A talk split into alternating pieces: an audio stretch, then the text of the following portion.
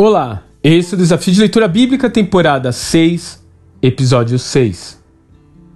O surgimento do Eterno em um redemoinho é sem dúvida o clímax do livro de Jó, vindo a seguir o momento de sua restauração e a apoteose da narrativa.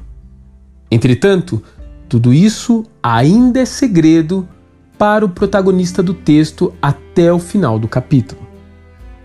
De fato, o Senhor havia mostrado coisas grandiosas a seu servo, de forma a provar que a sua forma de governar o universo era algo que ia além da sua compreensão.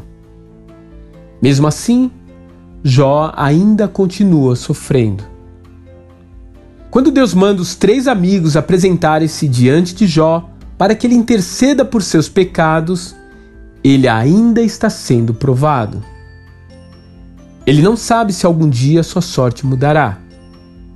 Ele não sabe se voltará um dia a ter uma família. E além de tudo, ele devia estar grandemente magoado com os seus amigos.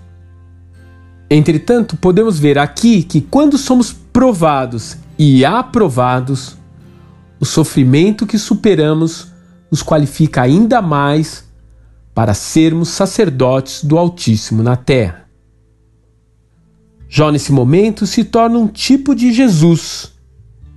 Ele sofre e intercede pelas nações ao seu redor, representadas ali pelos seus amigos, um temanita, um suíta e um namatita.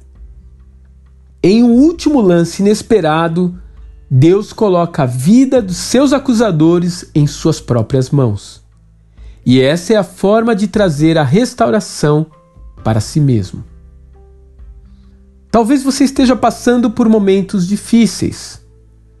Pare e pense sobre isso.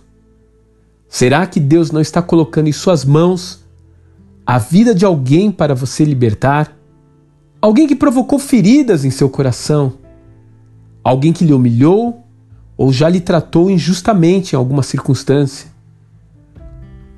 Provavelmente será difícil tomar esse passo, assim como foi para Jó.